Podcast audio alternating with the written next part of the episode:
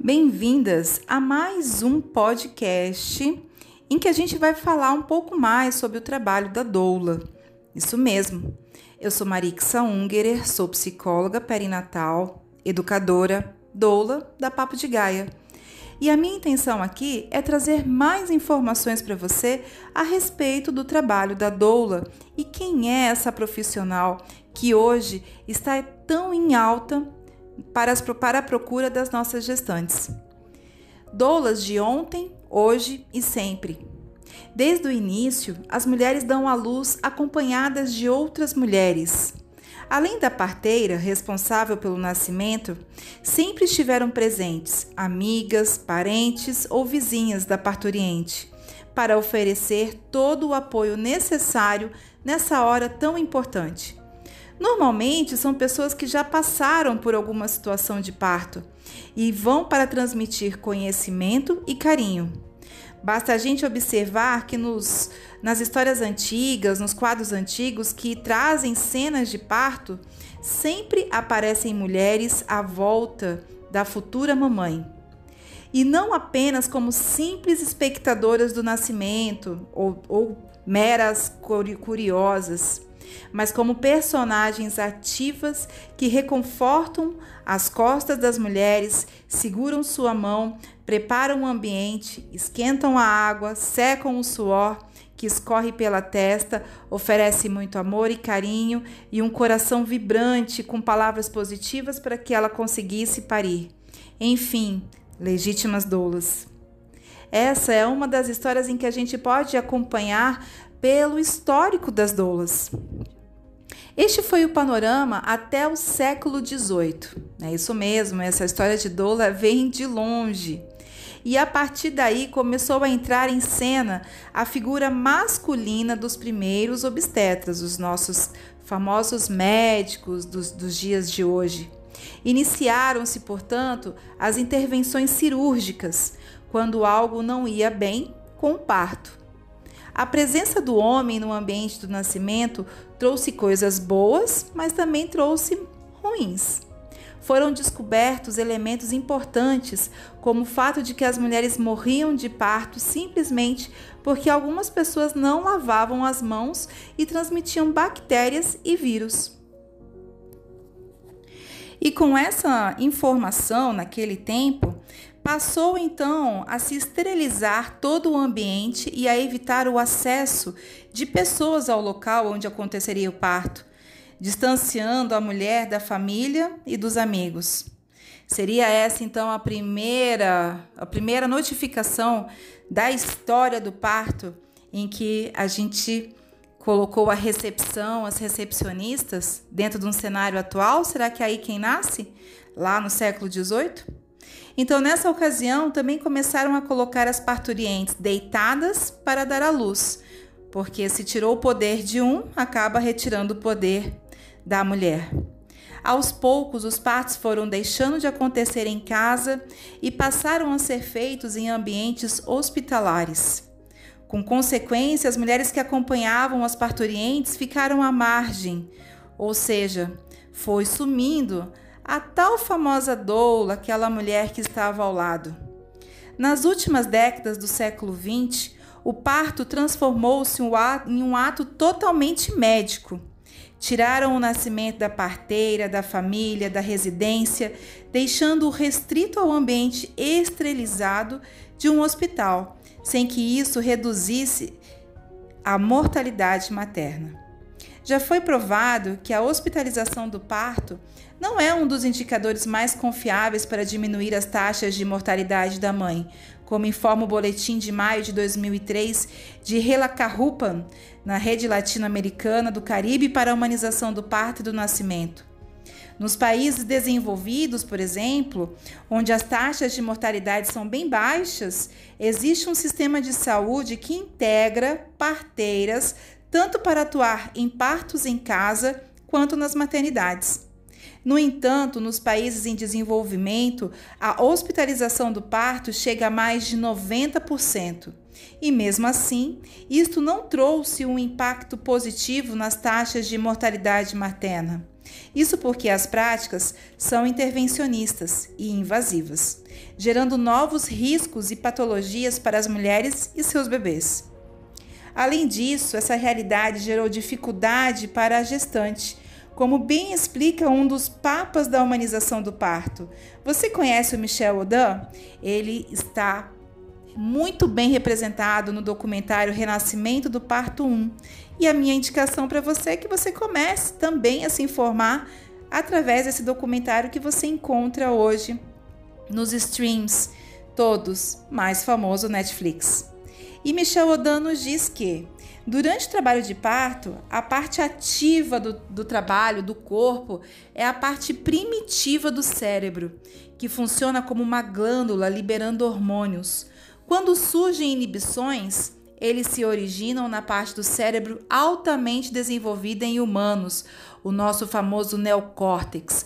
Você sabe onde é que fica o neocórtex?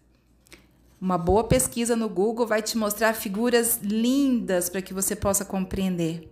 Como aqui no podcast eu não consigo te mostrar, vou convidar você a baixar aí um clique no Google.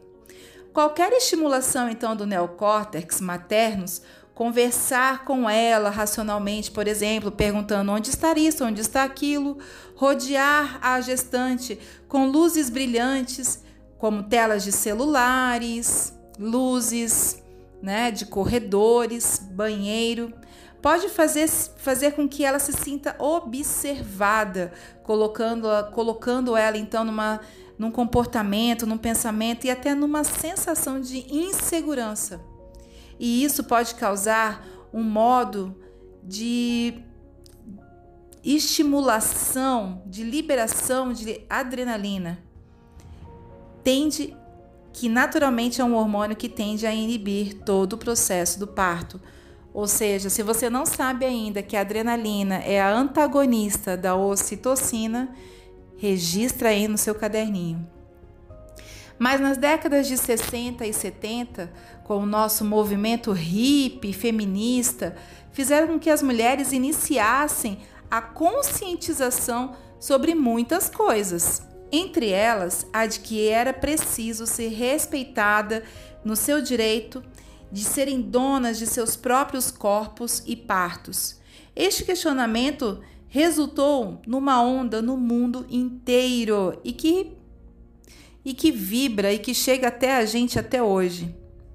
Na França, os obstetras Le Boyer e Michel Audin começaram a mostrar a todos a necessidade do resgate de um parto mais natural possível. E no Brasil, através do médico Cláudio e Moisés Paciornik de Curitiba e Galba de Araújo do Ceará, também lançaram os primeiros ecos da humanização.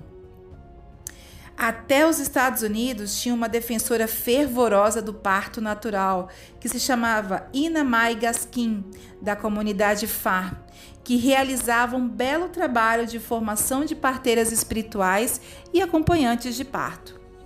Tudo isso aconteceu ao mesmo tempo, o que gerou o chamado A Busca pelo Melhor para a Mulher e para o Bebê, que é o conceito da humanização do parto no início dos anos 80, hum, essa época foi muito importante, surgiram as primeiras pesquisas sobre o assunto e, com a base nessas comprovações científicas, as primeiras recomendações da Organização Mundial da Saúde sobre os benefícios de um parto humanizado, datadas precisamente de 1985.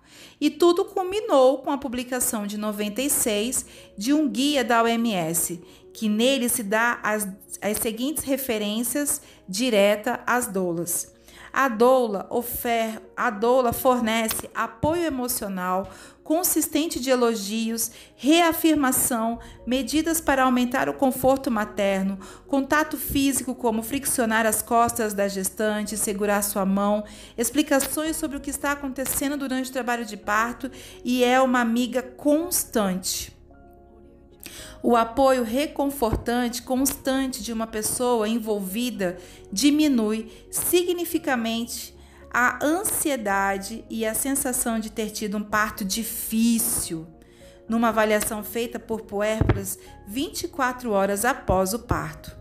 também teve um efeito positivo sobre as mulheres que continuavam a amamentar seis semanas após o parto. Olha aí a influência da doula, né? Este guia é o primeiro documento oficial a enaltecer o papel das doulas no parto, informando que a gestante pode ser acompanhada por esta profissional durante o trabalho de parto. Ele ainda contém resultados de algumas pesquisas que afirmam que a atuação das doulas é capaz de encurtar o trabalho de parto, reduzir significativamente as medicações, a analgesia peridural, as operações cesarianas e os scores de ápicas abaixo de 7. Não é à toa Portanto, que o papel dessas acompanhantes de parto está voltando a ser estimulado nos grandes centros de todo o mundo, porque a própria ciência já reconheceu que o que era feito espontaneamente pelas mulheres desde os tempos mais remotos é de fato um grande apoio para as gestantes alcançarem um parto mais rápido, mais saudável e mais feliz. E se você ainda não entendeu por que, que você precisa ter uma doula no seu parto, eu te convido a vir comigo no nosso próximo podcast, porque se essas evidências e esses argumentos ainda não te trouxeram aí uma coceirinha para você ir atrás de uma doula e vir conhecer o nosso trabalho na Papo de Gaia, eu tenho certeza que o nosso próximo podcast vai fazer com que você se mova. Eu convido você para o nosso próximo encontro. Venha conhecer a Papo de Gaia. Se você gostou, compartilha nosso podcast aqui no Spotify e também nas nossas redes de streams. E seja muito bem-vinda. E se você tiver dúvida, também estamos nas redes sociais. Pode vir tirar todas as suas dúvidas. Eu conto com você. E esse é mais um Papo de Doula com conhecimento e educação perinatal para você que está na jornada e na missão de trazer o seu filho da melhor forma possível ao mundo. Um grande abraço. Eu sou Marixa Ungerer e eu espero você no nosso próximo podcast.